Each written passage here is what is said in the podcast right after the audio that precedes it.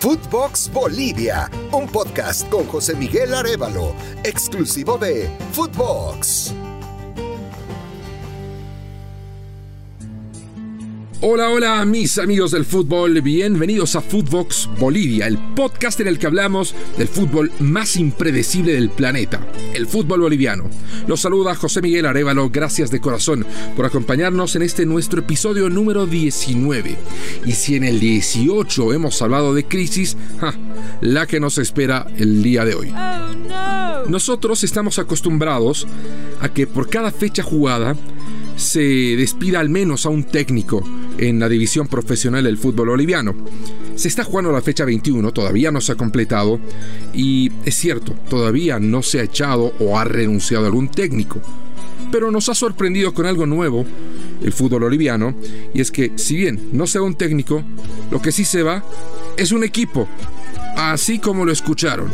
San José, el equipo del que hemos hablado con millonarias deudas, finalmente dijo, ok, hasta aquí hemos llegado, y tira la toalla.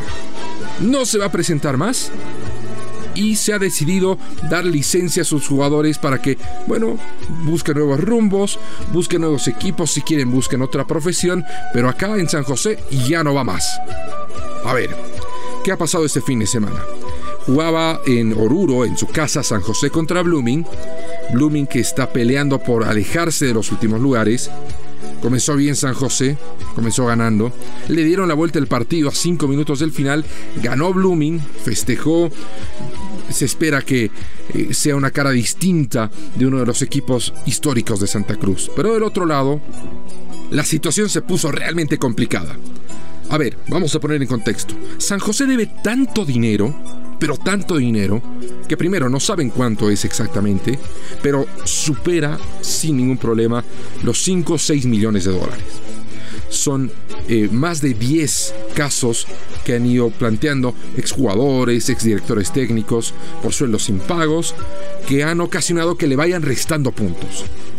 Le llegaron a restar 12 puntos, vale decir, San José estaba con menos 12 en la tabla comparativa apenas empató un partido. De los 21 partidos que jugó, solo empató uno. Le han marcado 67 goles y apenas anotó 5. Ese empate le vale que tenga menos 11 puntos en la tabla, obviamente es el último. El siguiente, en la tabla comparativa, es el Real Potosí, que hasta antes de la fecha del fin de semana tenía 15 puntos. Jugaba con Nacional el clásico, perdió el clásico, se queda con 15. ¿Qué pasó?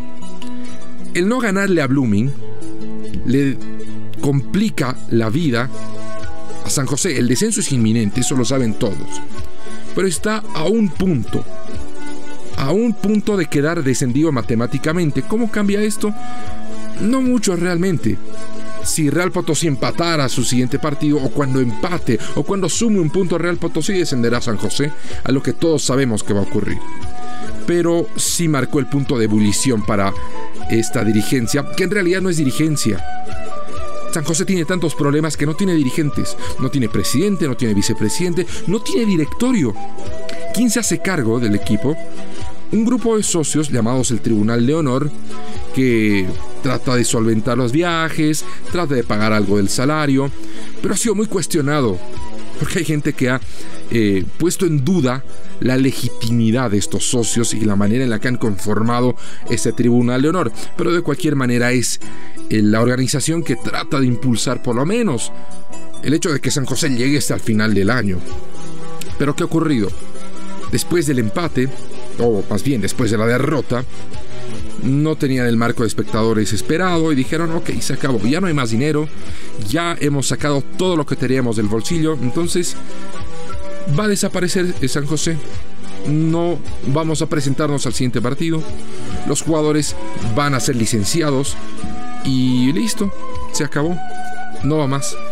Bueno, así lo planteó Ernesto Araníbar, el principal responsable de este tribunal de honor. A ver, obviamente, el que un equipo abandone el campeonato en medio torneo genera un racimo de problemas.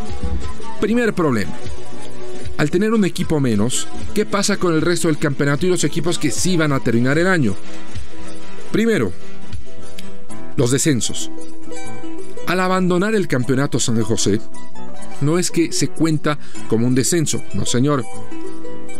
La convocatoria establece que queda fuera, fuera del campeonato, no que desciende, sino que regresa a la base más baja del sistema del fútbol boliviano. Es decir, deja la división profesional y va a jugar en la Asociación de Fútbol de Oruro, que es casi como una tercera división, cuarta si consideramos algunos aspectos. Entonces, quedando de 16, 15 clubes, el que desciende es el decimoquinto y el que juega la promoción es el decimocuarto. Primer gran problema. Segundo problema dentro de lo deportivo. ¿Qué pasa con los equipos que ya han jugado con San José? ¿Y qué pasa con los equipos que no van a jugar con San José? Muy fácil. Eh, se hace de cuenta de que San José nunca estuvo en el campeonato. Los que le han ganado puntos se los restan y los que jugarían con San José ya no se les programa el partido. Obviamente, esto genera un terrible problema en la tabla comparativa. En este momento es líder Always Ready, es segundo Strongest, es tercero Independiente Petrolero y es cuarto Royal Party. Si abandona completamente San José el campeonato, cambia la tabla. Y Strongest va al primer lugar, Always Ready segundo, tercero Independiente, Bolívar salta al cuarto lugar. Un descalabro absoluto. Tercer problema ya viene con la parte económica, pero de los demás clubes. Obviamente, con toda la razón del mundo, quienes ya le han sacado puntos a San José, particularmente de visita, se van a quejar y van a decir, oigan, para jugar contra San José de visitante, yo he erogado gastos, he hecho la planificación logística, he llevado a mis jugadores, he sacado puntos, he anotado goles. ¿Y ahora eso no va a valer? Y aquellos equipos que ya saben que no van a visitar a San José tendrán la comodidad de ahorrarse el dinero, de planificar de otra manera, de tener hasta una fecha de descanso. Habrá dado cuenta que esto de entrada ocasiona que el campeonato ya no se juegue en igualdad de condiciones, lo que atenta severamente, pero severamente contra la deportividad del torneo y por supuesto contra la competitividad, que ya ha estado afectada por otras cuestiones. Siguiente aspecto, también financiero, pero ya en un tema más global, la empresa que ha comprado los derechos de televisación, que es Tigo, ha acordado un monto por una determinada cantidad de partidos a transmitirse. Sin la presencia de San José, ¿qué pasa? Para el Tribunal de Honor es muy fácil, ¿no? Ellos dijeron que, bueno, como no va a jugar San José, bueno, no se entrega el monto que le correspondería a San José y no pasa nada pero esto implica necesariamente que del monto destinado para esta gestión habrá una reducción considerable. Considerable. Y cada equipo tendrá que percibir menos, porque el equipo que vaya a visitar San José ya no tendrá derecho a recibir ese monto por el partido transmitido en calidad de local. Entonces, ¿se ha pensado realmente esta determinación? Queda claro que no, sin mencionar el terrible impacto que le va a generar a la imagen y prestigio del fútbol boliviano si es que le quedaba alguno.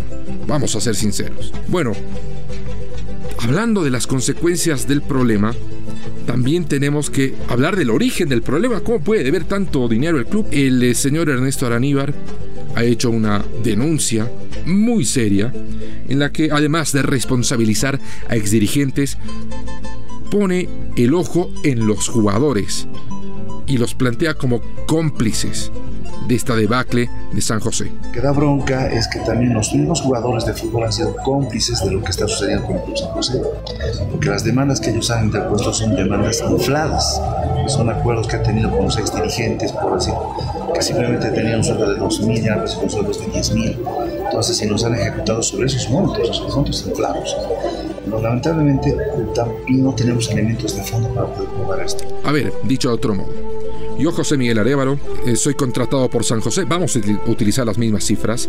Me pagan dos mil dólares mensuales por jugar para San José. Ok, me pagan el primer mes, me pagan el segundo mes, el tercero ya me pagan con un poco de demora y ya.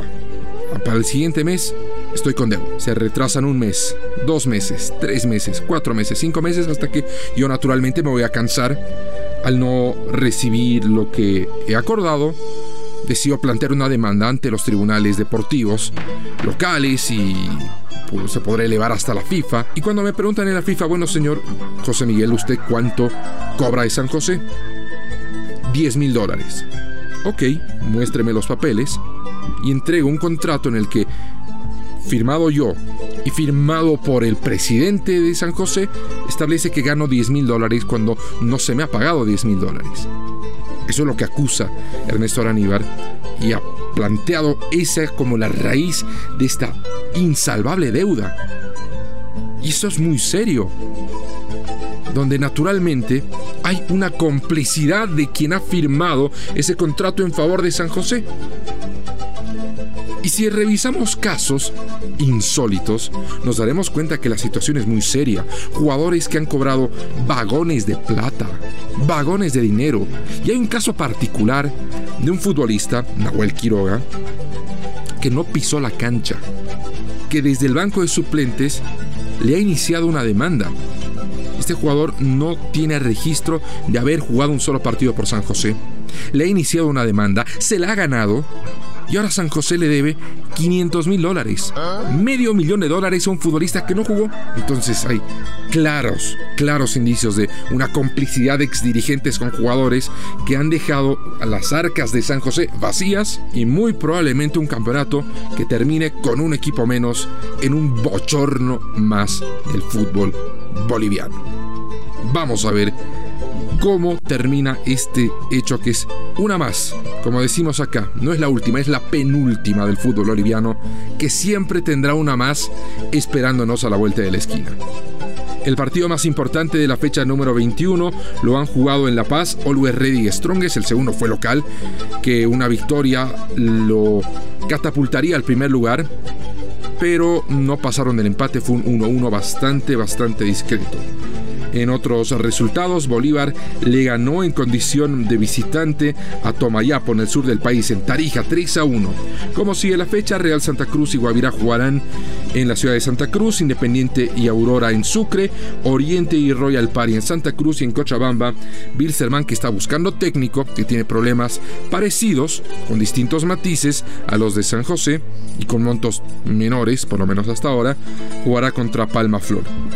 Cuando termine esta fecha 21, si seguro tendremos a la noticia de algún técnico más que se ha ido, sabremos de otro técnico, pero no de un club, de la selección boliviana. César Farías dará a conocer la lista de convocados para la triple fecha de eliminatorias. Y de eso estaremos hablando este próximo viernes. Por hoy es eh, todo lo que tenemos. Se despide de ustedes José Miguel Arevalo. Gracias de corazón por habernos acompañado. Les recuerdo que tenemos capítulos nuevos todos los lunes y todos los viernes en su plataforma de podcast favorita. Conmigo será hasta la próxima. Footbox Bolivia con José Miguel Arevalo, podcast exclusivo de Footbox.